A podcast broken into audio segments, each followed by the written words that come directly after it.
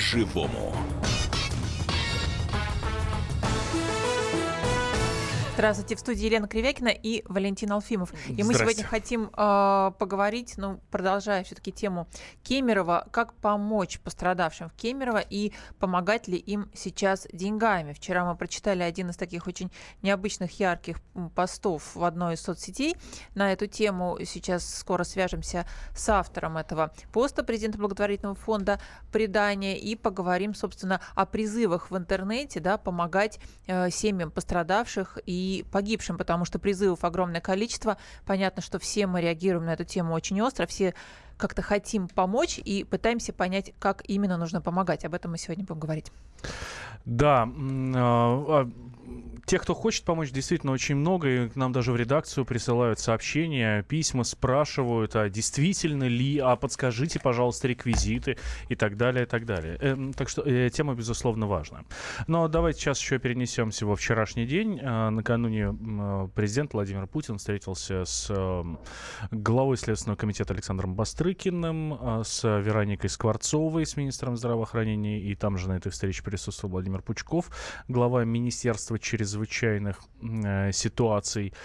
И, ну, соответственно, они представляли свои доклады, потому что президент держит на контроле расследование причин трагедии той самой э, в Кемерово.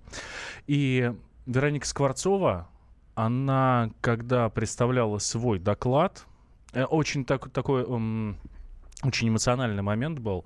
А, Вероника Скворцова, когда представляла свой доклад, ну, буквально, а, ну, чуть не разрыдалась. Это хорошо слышно и по ее голосу, и это очень хорошо видно по ее лицу. Видео вы можете услышать у нас на, увидеть у нас на сайте kp.ru, а услышать, что говорила Вероника Скворцова, а, прямо сейчас в нашем эфире. На завтра запланирована эвакуация в Москву, транспортировка и э, работы э, будут продолжаться круглосуточно. По-видимому, понадобится не менее 21 дня, трех недель. Сократились с 35 дней, но быстрее может не получиться из-за очень серьезной работы. Будем стараться как можно быстрее это сделать. Не затягивайте, сделайте, да, сделайте действительно как можно быстрее. Да. А, ну, вы слышали, да? Э, она доложила, Вероника Скворцова доложила об эвакуации пострадавших и сколько времени потребуется на опознание оставшихся погибших. Ну, по ее словам, 21 день.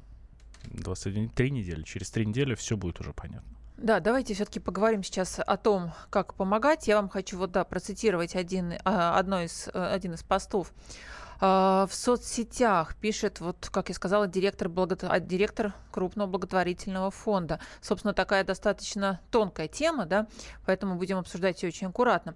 Итак, что написано? Я не понимаю на настоящий момент, зачем нужен сбор средств для пострадавших в Кемерово. Семьям будет выплачено по миллиону рублей из федерального и регионального бюджетов, не считая оплаты всего, что связано с похоронами. Плюс, по сообщениям прессы, владелец э, торгового центра обещал 3 миллиона на на семью погибшего. Все, что касается медпомощи, понятно, что будет оказано все самое лучшее. Так куда же можно использовать благотворительные деньги, на какую срочную нужду, непонятно. Да, действительно не совсем понятно. И сейчас у нас на связи Владимир Берхин, президент благотворительного фонда «Предание», который, собственно, и написал этот пост в соцсетях. Владимир, здравствуйте. Здравствуйте, Владимир. Здравствуйте. Здравствуйте. Да, ну, такое несколько, я бы не сказала радикальное, да, но необычное ну, было, да, заявление. провокационное заявление э, в соцсетях, потому что действительно и Красный Крест, и э, я знаю, Патриархия в Кемерово подключилась к сбору средств, и вы, в общем, угу. человек, который возглавляете фонд, который очень многим помогает, да, и действительно часто призываете к сбору средств, и, угу. в общем, к вашему посту подсоединились, присоединились и другие известные благотворители, правозащитники, они действительно вас поддержали. Вот э, собственно, почему, вот все-таки обоснуйте, почему вы отказываетесь от э, этого сбора средств, почему вы считаете, что не нужно помогать через Красный Крест, и как, собственно, сейчас помогать? Что, что сделать всем нам, когда мы действительно хотим этим людям помочь? Ну, смотрите, почему не надо помогать через Красный Крест, я, в общем, объяснил. Потому что э, сейчас э, что мы видим? Мы видим, что людей в больницах, их немного, ну, буквально там, по-моему, 13 человек оказались в больницах. И из них э, серьезно пострадали, по-моему, двое. и при этом э, к ним приковано всеобщее внимание, то прилетел лично министр здравоохранения. В общем, в любом случае от государства они получат все, чего только можно, и даже больше, почти наверняка. Это первое. Что касается э, погибших и их родственников, им обещаны большие компенсации от государства, и, в общем-то, это логично, потому что, ну, в конечном счете, э, это это, техноген, это техногенная катастрофа, и государство несет за нее некоторую ответственность. А куда могут быть использованы собранные деньги, абсолютно непонятно сейчас. А как за них будет вестись отчетность, тоже не ясно да, обещаны какие-то отчеты, но непонятно перед кем, как, почему, когда они будут оказаны. В такой ситуации э, велика вероятность потери контроля за собранными деньгами, и они могут просто постепенно распылиться в никуда, потому что память у людей, в общем, довольно короткая, и э, ну, это, это кончится тем, что деньги просто куда-то исчезнут. Uh-huh. А вот вы как куда. раз пишете, да, в своем посте, что один из сборов открывал Красный Крест, у которого на репута... открыл Красный Крест, у которого на репутации пятно размером в миллиард рублей, которое они собрали на Крымск и не отчитались. Ну вот такое тоже громкое заявление. Вы да, заявление, отвечаете, да, за эти слова? Вот просто а, хочется история, от вас это услышать. История это довольно старая, то есть, соответственно, Крымск это когда 12-й год. Действительно, э, Краснодарский Красный Крест заявил, что они собрали э, для пострадавших жителей Крымска около э, миллиарда рублей, но внятного подробного отчета о том, куда эти деньги исчезли, э, так никто толком и не увидел. Было несколько попыток с них этот отчет так или иначе вытребовать, но так как э, российское законодательство не требует от э, благотворительных организаций публичной отчетности, какой, какой бы то ни было, кроме отчетов Минюста, они очень обобщенные и очень, скажем так, и очень малоинформативные, то, в общем, судьба этих денег так осталась неизвестной. Хорошо. Э, сейчас э, какие варианты, скажем, эм, мы же не скажем людям, давайте не, помога, не помогайте вообще, да, да не тратьте что, услов, деньги. Условно говоря, я решил, я хочу, я выделил из своей зарплаты какую-то там небольшую сумму или, может быть, какие-то накопления, и я хочу может помочь. Может быть, впервые я в жизни, да, может быть, человек впервые вот настолько Это, принял. Э, очень хорошее похвальное желание, что человек хочет помочь. Но если э, кому-то э, не нужны деньги, не нужно бегать за ним и пытаться эти деньги э, ему так или иначе вручить. Тем более надо э, ходить за тем, кто пообещал, что когда-нибудь, может быть, если этому пострадавшему понадобятся деньги, он ему такие эти деньги выдаст. А, это просто не очень разумно. Uh-huh. Разумно в этой ситуации э, что можно сделать? А, во-первых, э, ну, э, можно попробовать поддержать какие-нибудь другие организации, которые помогают, помогают в борьбе с пожарами. Первое, что мне приходит в голову, это Greenpeace, у которого большая программа борьбы с природными пожарами, от которых точно так же гибнут люди. Это первое, что приходит в голову, самое очевидное. Может быть, стоит по помочь, не Второе, знаю, какой-нибудь пожарной части в Кемерово или в других городах, условно а, говоря? Есть идея, ее выдвинул один э, доктор-реаниматолог, который хорошо знает э, проблемы медицины катастроф. Он предложил закупить для э, пожарных частей Кемерово хотя бы для некоторых, э, высококачественное оборудование для того, чтобы устранять преграды. Значит, э, оно довольно дорого стоит, как правило, таким оборудованием пожарные части э, э, не комплектуются. Вот, пожалуйста, можно, можно сделать это помогите донести эту идею до, до местного Красного Креста. Ну, у вас сейчас слышит огромная аудитория, больше одного миллиона человек в сутки нас ну, слушает, так что вас что услышали. Это, это хорошо. Да, а есть Значит, фонд, который, можно... условно говоря, готов аккумулировать эти средства, да, вот э, люди хорошо, вот вас сейчас, сейчас, сейчас услышали, да, готовы, угу. скажем, э, помогать. А, э, начало как это все? За, заставить Красный Крест э, использовать те деньги, которые он собрал уже сейчас. Угу. Значит, дальше, что еще можно сделать? Можно у нас найти, буквально 30 секунд. Да. Найти фонд какой-нибудь, который помогает э, людям э, с ожогами несколько таких фондов есть, сходу не помню, как они называются, но найдите фонд помощи людям с ожогами, э, Google вам поможет, такие угу. фонды есть, помогите им. Вот моя точка зрения. Угу. Спасибо огромное. Это был Владимир Берхин, президент благотворительного фонда «Предание». Вот, собственно, хорошая, хорошая тема для размышления нам всем. Да, э, и если вы действительно собрались помочь, э, как это сделать? Куда обратиться? Э, какая помощь может понадобиться? У нас материал на сайте kp.ru. Здесь обязательно все найдете. И координаты, и, э, собственно, как я уже сказал, да, как можно помочь непосредственно. А Валентин Алфимов и Елена Кривякина. Мы с вами встретимся буквально через две минуты. Никуда не переключайтесь. Не переключайтесь. Продолжим тему.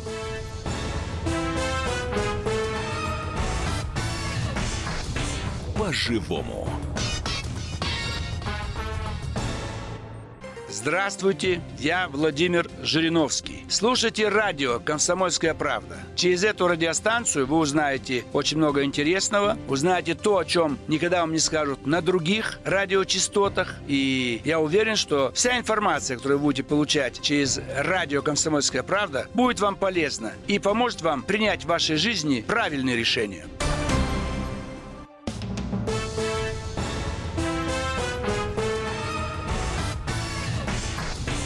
По-живому. В студии Елена Кривякина и Валентин Алфимов. Мы сейчас говорили о том, как э, помогать тем, кто пострадал в Кемерово, и помогать ли им деньгами, или просто лучше помогать какой-то поддержкой. Э, собственно, в эту тему, да, я вот, например, считаю, что помогать мы должны э, своей собственной ответственностью, да, и тем, как Ну, мы в, вообще... в первую очередь мы так себе поможем. Да. Ну и окружающим нас людям, да. Да, да. Прежде всего нужно действительно смотреть и за аварийными выходами, открыты они, закрыты в школах, в детсадах, в учреждениях, да. Смотреть, собственно, э, на чем перевозят наших детей. Вот одна, да, Да, одна из брать, сегодняшних э, те- да. тем, да, мы хотим с вами вам, вот, собственно, рассказать, что в Берлине остановлен неисправный автобус с детьми из России. 40 человек детей. Вот 40 на самом детей деле, ехали- да, немецкие полицейские просто спасли, можно сказать, 40 жизней. Понимаете, Может это быть, практически... ничего Может бы быть, не ничего бы не случилось. было, но вообще это столько же детей, сколько погибло в Кемерово. Итак, собственно, ребята ехали из Германии в Россию, ездили на экскурсии. И э, полиция Германия обратила внимание на какой-то странный, видимо, он действительно фигово выглядел, этот автобус. Они его остановили и проверили на просто техническую исправность. Оказалось, что автобус совершенно неисправен, у него огромные проблемы, у него не работали левый передний и правый задний тормоз, бензобак болтался и мог отвалиться в любой момент, все тормозные диски были полностью стерты, подвеска переднего моста сломана, а глушитель поврежден настолько сильно, что мог в любой момент вызвать возгорание. Вот вы представляете, собственно, на чем мы отправляем наших детей за границу? Вот какой должен был быть автобус, что на нем ехали 40 детей? Особенно интересна ре- реакция учительницы, которая сопровождала детей. Она сказала, что ну, как бы полицейские перебдели, она вообще не понимает, в чем проблема, что вообще какая-то ерунда. Автобус, автобус едет и едет. Небольшие поломки, небольшие поломки.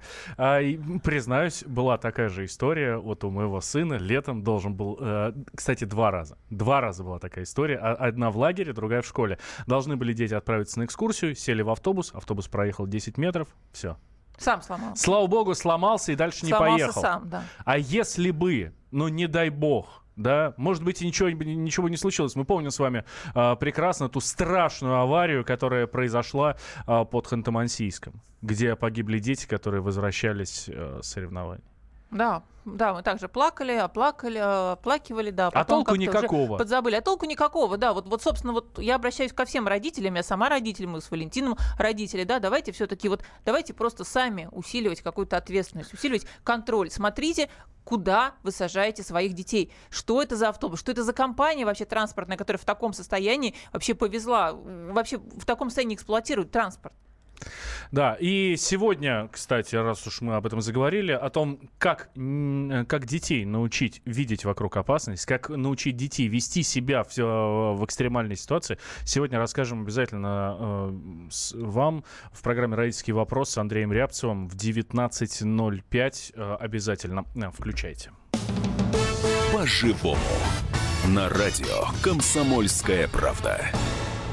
Еще одна очень важная тема, которую хотелось бы с вами обсудить. Э, Здесь уже давайте э, присоединяйтесь к, нашему, э, к нашей программе. Мы же в прямом эфире, значит, вы нам можете и звонить по телефону 8 800 200 ровно 9702. Можете и писать нам Viber, WhatsApp, плюс 7 967 200 ровно 9702. А, давайте поговорим с вами про медицину, наша любимая. Валентина Матвиенко раскритиковала Неожиданно, кстати, да? так? раскритиковала систему ОМС, то есть обяза- обязательного медицинского страхования, за неэффективность. Ну, она, а- она ее раскритиковала в ее, скажем так, страховой части. Да? Мы знаем, что вот мы выбираем страховые компании, которые нам оказывают услуги по ОМС. Да? В принципе, никакой разницы в этих страховых компаниях нету. Они получают, понятно, деньги за свою работу. И, собственно, Матвиенко потребовала убрать этих посредников, потому что сказала, что они просто хапают наши деньги. Ну, давайте услышим Валентину Матвиенко, да, чтобы нам не пересказывать ее слова. Там вы и интонации услышите, и сам текст непосредственно. Вы так отстаиваете страховую систему, не первый год специалисты здравоохранения, граждане критикуют и совершенно, на мой взгляд, справедливо, что это никакая не страховая система. Кого мы обманываем? Это даже не квазистраховая система. Мы берем деньги, отдаем фонду обязательного медицинского страхования, дальше подключаем как бы страховые компании. Сколько средств уходит граждан на содержание этих страховых компаний? Это просто прокладки по перекачиванию денег граждан. А какая эффективность страховых компаний? Да никакой. Это конторки, которые просто собирают деньги и перечисляют со счета на счет больниц. Вы называете это эффективной системой? Валентина Матвиенко, спикер Совета Федерации. А, про, стра- про страховые компании. Ну, удивительная Ну, история. так вот вообще Ну, нехило, да. Валентина Матвиенко вообще обычно так очень ну, старается фильтровать свои заявления. По- Понятно, что заявление, ну, в общем, на- назре- назрело. а, как по-вашему, нормально ли работает нынешняя система страховой медицины? Эффективна ли она или нет? Может быть, ее нужно поменять? Может быть, у вас какие-то предложения есть? Давайте а, вас услышим. 8 800 200 ровно 9702, номер телефона. Вайбер, WhatsApp, плюс 7 967 200 ровно 9702. Ну да, ну и, собственно, с чем вы сталкиваетесь, когда вы приходите получать э, медпомощь в поликлинике или в больнице? Довольны вы тем, что у нас в стране есть бесплатная медицина, или вы считаете, что она не совсем бесплатная? В общем, все, что вы можете сказать по ОМС, пожалуйста, звоните, принимаем ваши звонки. А, да. Э, Ты как считаешь, Лен? А, ну, иногда я считаю, что в поликлинику, конечно, на халяву сбегать очень хорошо. Вот. Но, опять же, надо идти на врача, и все это очень сильно приходится фильтровать. Вот. А, Что касается ОМС, то мне кажется, что вообще, что касается государства, очень тяжело кого-то прижать к стенке и сказать, ребята, да вы нам вот, вот за то, что мы заплатили, если посчитать вообще, какие миллиарды уходят на ОМС, вы нас плохо обслуживаете, да? Ваши врачи грубят, принимаете вы нас по 10 минут, детей вы больше бумаги заполняете, чем, скажем, смотрите детей, когда к вам приходят на прием. Поэтому огромное количество претензий, конечно, лу- лучше просто цифры смотреть, у меня нет их на руках. Вот, то есть, с одной стороны, вроде бы хорошо, вроде бы бесплатная медицина, с другой стороны, мне нужно, мне кажется, что нужно как-то ужесточать вообще контроль за всем этим, и, конечно, посредников, посредников убирать абсолютно точно. Ну, вот, х- хорошо нам наш слушатель Дмитрий пишет. Матвиенко права, страховщики постоянно, э, как бы это перефразировать-то помягче, а, прессуют врачей за любую микроошибку, и нормально работать врачи не могут. Вот такое мнение от нашего слушателя. Есть у нас звонок. Григорий к нам дозвонился из Саратова. Григорий, здравствуйте. Здравствуйте. Здоровечко. Я из Саратова беспокою. Я полагаю, что вот эта система э, может быть исправима только э, при двух обязательных условиях. Первое, что кто-то должен понести серьезную, вплоть до серьезной уголовной ответственности за то, что прежняя система, которую Валентина Медведева так справедливо и горячо критиковала, э, была создана, она мафиозная, коррумпированная, это все понятно, из воздуха деньги делали, ребята наживались и жировали за наше здоровье, кровь, после слезы. А второе, когда мы увидим ту же Валентину Матвиенко, вашего главного редактора, уважаемого, а, Медведева, Путина, Володина и далее по списку на, в обычных районах поликлиниках, в обычных а, Слушайте, больницах. э, я вам сразу Таким скажу, же- если вы увидите Путина в районной, в обычной районной поликлинике, вы туда не войдете, потому что президент у нас и президент, и премьер охраняемые люди, поэтому поликлиника будет просто блокирована. Пусть лучше Да, отдельно лечится. поэтому пусть наши чиновники лечатся отдельно. Вот. Что касается нашего главного редактора, я думаю, что он посещает поликлиники. Поэтому вы всех в одну кучу смещали, э, смешали. Еще один звонок принимаем. Елена, Москва, Елена, здравствуйте. здравствуйте. Да-да-да, здравствуйте, дорогие ведущие. Полностью согласна с Валентиной относительно того, что идти надо на врача. Система эта работает с буксовкой. Буквально позавчера была на компьютерной томографии, возила своего родного отца, а, где нам говорили, что записываемся мы за месяц, потому что дикая очередь. Вот мы приехали заранее, а уехали позже. И в течение трех с половиной часов, кроме моего папы, никто никого на этой томографии больше не принял. Понимаете, да? То есть это все дутые очереди, это абсолютно фальшивые заявления о том, что все работает, все оборудование с полным напряжением. Это все не так. Конечно, это все нужно перестраивать, и а, горяч- горячие вот э, выступления спикера Валентина Матвиенко полностью поддерживаю. М, Спасибо большое. Хорошо, спасибо. А, ну, мнение слушателей-то мы поняли. Мы поняли, да, сейчас, что да, все правильно, все не так. Хорошо, перейдем мы на систему добровольного страхования. Ну, то есть я вот, э, я буду покупать полис. Ты, Елена, будешь покупать полис, если хочешь. Ты ну, купил полис там за сколько-то тысяч рублей, не очень много, да? Нет, ну подожди, Мафиенко все-таки не предлагает, э, чтобы люди сами покупали эти полисы. Она предлагает все-таки э, избавиться от посредников. Никто, никто не говорит, ребята, больше не будет бесплатной медицины, потому что у нас есть люди, которые живут там, извините, на 5-10 тысяч в месяц, они просто не потянут никакое добровольное страхование. Тут этого, этого никто не предлагает. Так, может быть, стоит как раз на такую систему перейти? Хочешь лечиться? Покупай полис. Не хочешь? Ну, все ну, извини, мне кажется, пол России вымрет э, люди, которые А почему живут... вымрут? Как часто, а, как часто обращаешься к врачу? Я за последние пять лет ни разу у врача не был. Зачем мне полис? Зачем государство Слушай, тратит ну с на детьми меня деньги? постоянно, пенсионеры постоянно ходят по Мы с тобой еще сравнительно здоровенькие, понимаешь? Тфу-тфу. Вот. Поэтому у нас еще все впереди. А, ну, давайте как раз об этом и поговорим. Сразу после небольшого перерыва позвоним нашему эксперту Алексею Старченко, юристу, члену Лиги защиты прав пациентов, члену общественной пала, общественного совета при Росздравнадзоре. Ну, в общем, обсудим все возможные системы, которые только могут быть. Никуда не переключайтесь. После новостей через 4 минуты.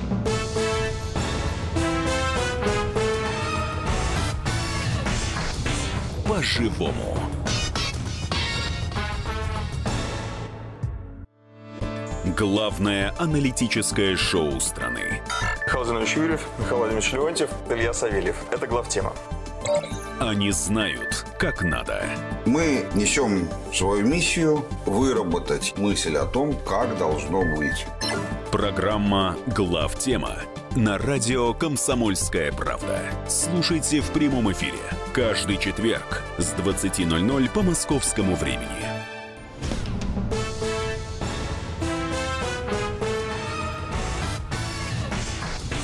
По-живому.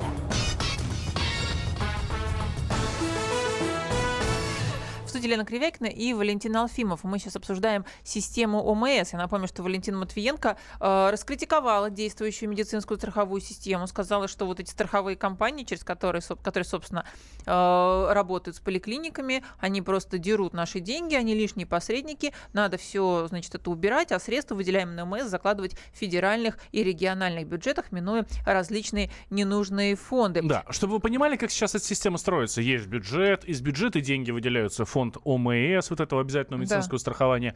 Из фонда ОМС деньги распределяются по страховым компаниям, непосредственно по страховым, да, кстати, частным.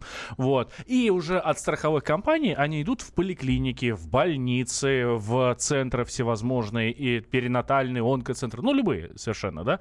Это происходит именно так. А, на что Матвеенко говорит, слушайте, ну это какой-то бред, давайте, ну, в конце концов, давайте напрямую. То есть в бюджет, а из бюджета, то есть бюджет либо там федеральный, либо региональный, да, а уже из бюджета федерального, либо регионального уже напрямую. Отличил, про пролечился там э, пациент, вот э, на его лечение потратили там 10 тысяч рублей, его все, 10 тысяч рублей, будьте добры, вот положите в карман э, поликлиники. Ну что, в принципе, вполне справедливо. Сработает или не сработает такая история, мы сейчас спросим у Алексея Старченко. Это юрист, член Лиги защиты пациентов, член общественного совета при Росздравнадзоре. А, Алексей Анатольевич, здравствуйте. Здравствуйте. Алексей Алексеевич, да, здравствуйте. Ну вот э, вы же работаете в том числе по линии онкологии, да, и очень часто я знаю, Э, ну, рассказывали неоднократно, мы с вами общались, в том числе, что вы, ну, вот видели эти нарушения по ОМС, да, я вот помню, вы рассказывали случай, что, скажем, в онкоклиниках то, что положено по ОМС, дорогое лекарство, да, заменяют на более дешевое лекарство, да, ну вот, собственно, как вы считаете, э, эффективна система ОМС, ее-то нужно менять, чтобы навести порядок в нашем здравоохранении? Вот менять ее не нужно, ее надо совершенствовать. Потому что когда вы рассуждали о бюджете, то вы рассуждали абсолютно неправильно. Бюджет не платит за конкретного больного. Бюджет э, считает так. Вот у тебя есть один врач, зарплата 10 рублей. Вот 10 рублей врачу в месяц выпол- выплате. Принял он одного больного, 100 больных, 1000 больных. У него зарплата 10 рублей, 10 рублей в месяц ему выплате. Вот как рассуждает бюджет. Бюджет это не рыночный инструмент. А система ОМС это рыночный инструмент. Принял одного больного, получил 10 рублей. Принял 100 больных, если к тебе они идут, должен получить за 100, за 100 пациентов. Вот какова была история внедрения ОМС в Российской Федерации. Она же была в 91-92 году добавлена к системе бюджета. То есть было же бюджетное финансирование в СССР, когда каждый врач получал зарплату из бюджета. То есть, допустим, больница была обсчитана, что она должна, она в среднем лечит, допустим, там 10 тысяч больных, на 10 тысяч больных 10 тысяч тысяч рублей. Пролечила 15, все равно 10 тысяч рублей. Получила, пролечила 20, все равно 10 тысяч Ну рублей. хорошо, ОМС э, вызвала, собственно, погоню за пациентами, да, что врачи, что Конечно. приемы стали по 10 минут, да, что врачи, собственно, и думают, ой, скорее бы вот этого, значит, больного куда-нибудь подальше, следующий больной, следующий больной, и, собственно, все больные так и ушли больными. Нет, понимаете, в чем дело? Дело в том, что система ОМС, которую проводят страховые медицинские организации, они ничего не определяют. Систему ОМС определяют чиновники, правила ее работы, которые раньше определяли правила бюджета. Не, не, не страховая медицинская организация, которая контролирует и оплачивает медицинскую помощь, определяет 10 минут или 15 минут. Это делают другие люди, это чиновники Министерства здравоохранения. Они в среднем определяют трудозатраты. Из чего они их определяют? Не с потолка. Они берут предыдущий год, берут врача предыдущего года, смотрят, сколько он принял больных, что он столько же приблизительно примет и в этом году. Но если он хочет принять больше, он вынужден сам сокращать свои приемы, чтобы принять больше. Понимаете? Да, ну, значит, пришли десятки Но это сообщений. зависит от квалификации врача. Вот я, например, допустим, рядовой врач, профессор. Профессору для постановки диагноза нужно гораздо меньше времени, правильно, чем рядовому врачу. Потому что у рядового врача меньше ассоциативной памяти, меньше знаний, меньше опыта. А профессор быстрее поставит диагноз, поэтому ему нужно не 10 минут, а 5 минут. То есть это зависит от опыта и квалификации врача. Чем он выше, тем, естественно, быстрее ставит, делается диагноз, быстрее назначается лечение и быстрее выздоравливает больной. Это рыночные инструменты.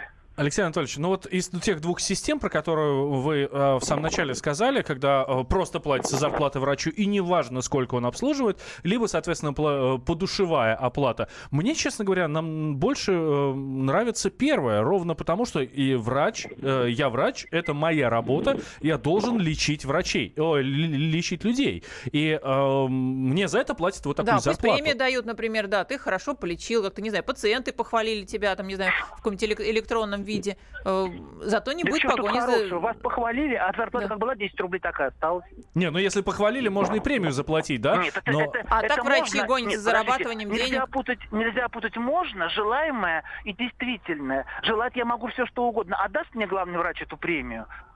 Скорее всего, нет, потому что бюджет, который расписан ему каждый день, на каждый день работы, не предусматривает там премии внутри. Ага. Вот смотрите, нам сейчас сыпятся десятки просто сообщений, как люди э, ходили по ОМС и не получали необходимой помощи. А вы а сейчас... по бюджету они их получали, что ли? Они идут, а помощь, которую, да, вот обязаны оказать. Вот у меня э, сообщение от Михаила Евгеньевича, который привез маму в больницу. Э, были основания для госпитализации. Врач сказал, что это не их профиль, и что страховая компания выставит счет за услуги по госпитализации. Пришлось повторно вызывать скорую и повторно везти уже в другую больницу. Вот вам, Вот пожалуйста, правильно. ОМС. Вот в этом случае нужно написать жалобу на скорую, которая привезла не туда, куда нужно. Скорая должна знать, куда везти больных. Правильно, нельзя дерматологического больного привести в нейрохирургию, а не с нейрохирургического больного в, дерматологию. Вы же, наверное, понимаете это? Что никто за это платить не собирается. Вот А смотрите. если скорая помощь ничего не знает, то она ну, должна нести ущерб и издержки. И на, такую скорую помощь нужно жаловаться. Вот э, нам э, наш слушатель Неужели пишет, вы захотите свою нейрохирургическую болезнь лечить у дерматолога сами-то? Ну и это очевидно, нам слушатель наш пишет, э, врач, из-за страховых компаний только бумажная работа. 70% времени уходит на писанину, работать некогда. А задача страховых – оштрафовать как можно больше, чтобы заработать деньги. А, а штрафы такие, что больница, пролечив пациента, оказывается, еще и должна. Во-первых, это вранье. Сегодня штрафы, вот, например, штраф за непрофильную госпитализацию. То есть нейрохирургического больного пролечили в дерматологии, выписали. И знаете, сколько штраф составляет за это? Сколько? 40% стоимости этого больного. Что такое непрофильная госпитализация? Это та, что больной там обязательно умрет. Его никогда не вылечат, а как максимум он умрет. И за это главный врач получит 60% стоимости, а только 40 у него снимут. Это что, грабительский штраф? Нейрохирургического больного лечат в дерматологии, и он получит 60% стоимости этого больного. Это что, разве это серьезный штраф? Если было 500%, чтобы он никогда не лечил нейрохирургического больного дерматолога, вот тогда я понимаю, это был бы серьезный штраф. Ну, то есть вы считаете, вот давайте резюмирую, вы считаете, что система ОМС Бумаги должна они существовать так? пишут не для страховой Да. компании, они пишут для своего адвоката бумаги. Потому что грамотность медицинских, грамотность населения настолько вырастает, что исков будет к медицинским работникам и уголовных э, преступлений, расследуемых следственным комитетом, будет очень много. Поэтому врачи сейчас пишут даже не для прокурора, как это раньше нас учили в медицинских институтах. Сегодня врачи пишут для своего адвоката, чтобы этому адвокату было хотя бы что-то сказать в защиту врача в суде. Потому что в суде врачу сказать, как правило, нет. Он открывает свою историю болезни и не может судье прочитать, что он там написал. Он, естественно, не помнит, потому что суды у нас длятся по 3-5 Он уже не помнит этого больного, он не помнит, что он там писал, и даже прочитать не может в суде, что же это было за концепция ведения больного. Это что, хорошо? Ну, то есть вы считаете, что система ОМС, в принципе, нормально работает? Э, что, что все-таки менять? Менять-то что нужно? Система ОМС и страховые компании – это руки. Вот как, руки, как мозг прислал импульс в лице чиновников, правительства, Министерства здравоохранения, Федерального фонда, так и будет делать страховая компания. Страховая компания не может поступить шаг вправо или шаг влево. Она руки. Импульс пришел, она будет так работать. Нужно совершенствовать что? Нужно, конечно, защищать пациента сегодня в большей степени. Потому что вот если вы, как вы рассказали историю, что мужчина привез маму, а ее не приняли, нужно с этим разбираться. Почему? И для этого вводится понятие страхового представителя. Вот он будет, этот страховой представитель, разбираться и наказывать медицинскую организацию, если они отказали необоснованно. Если больная нейрохирургическая и привезли в нейрохирургическое отделение, а ее не приняли, этот э, специалист посмотрит, скажет, нет, извините, показания были, вот вам штраф. Это что, вот, неправильно? Ну вот тут наши, честно а говоря, радиослушатели вам возражают, что они не хотят заниматься жалобами на скорую, понимаете? Люди хотят выздороветь, получить помощь. А система наша работает как-то с ног на голову. Вот просто передаем ваш ну, ответ это, нашим Понимаете, это, это, это, конечно, всегда, вокруг всегда все плохо, когда касается конкретного человека. Но для того, чтобы стало лучше, нужно просигналить об этом. Что такое диагноз? Диагноз – это сбор симптомов. Вот болит нога. Никому не нравится, что нога болит. Но если не будет боли, то человек потеряет ногу, понимаете, без сигнала болевого. Так же и здесь. Если вы не хотите жаловаться на скорость, значит, она так всегда будет вас обслуживать. Вот и все. Ну, последний вопрос, Алексей Анатольевич. А, может, ну, э, понимаете, страховым компаниям не доверяет население, ровно потому, что это, а, может быть, они не правы, может быть, не правы население, потому что это частные компании, они хотят там то, хотят это, нас обворовать и все такое. Только заработать хотят. Это, ну, мнение большинства населения. А может ли страховые компании заменить что-то одно большое государственное? Такой же надзорный орган? Вот сегодня есть такой надзорный орган, который называется Росздравнадзор. Если вы посмотрите его отчеты, то он делает несколько десятков тысяч экспертиз, а страховые компании делают миллионы экспертиз. Что такое частная медицинская компания? Это, конечно, частная инициатива. То есть я работаю экспертом страховой компании, я рассчитываю на то, что я смогу провести большую работу и получить соответствующую оплату. Сегодня в системе, государственной системе э, и частной системе существует внутренний контроль он а, а, отписывается, и функция внутреннего контроля – это главный врач.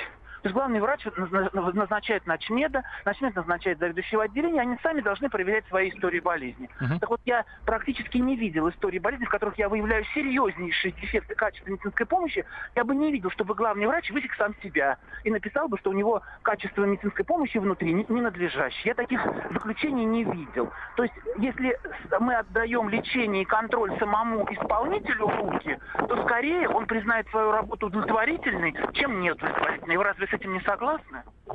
Ну, очевидно. Согласна. Спасибо большое. А, у нас на связи был Алексей Старченко, а, юрист, э, член Лиги защиты пациентов, член общественного совета при Росздравнадзоре. Э, ну... Да, но мы тем будем продолжать однозначно, потому что, собственно, если заявила Валентина Матвиенко, что, то, наверное, значит, какое-то движение в этом направлении будет? Вот вы да, слушали нашего эксперта сейчас. И нам здесь надо глав, главное понять, потому что очень много эм, разных мнений по этому поводу. Одни говорят, что это хорошо, причем это видные эксперты говорят, другие видные эксперты говорят, что это плохо. Э, и вот здесь, безусловно, э, дискуссии еще будет Главное, очень чтобы мы, как пациенты, поводу. были довольны, и чтобы действительно нам делали УЗИ не за деньги, как напишут наши читатели, а чтобы мы могли это получить знаешь, бесплатно, бесплатную помощь. Знаешь, вот, как в футболе, знаешь, как в футболе идеальный судья тот, которого не видно на поле. Так и на, так так и нам здесь. Идеальная медицина была бы та, которую мы не слышим разговор про нее, а пришли мы просто получаем, да. Да, чего мы, кстати, вам всем желаем. Вообще желаем не болеть. Валентин Алфимов и Елена Кривякина, спасибо, что были сегодня с нами.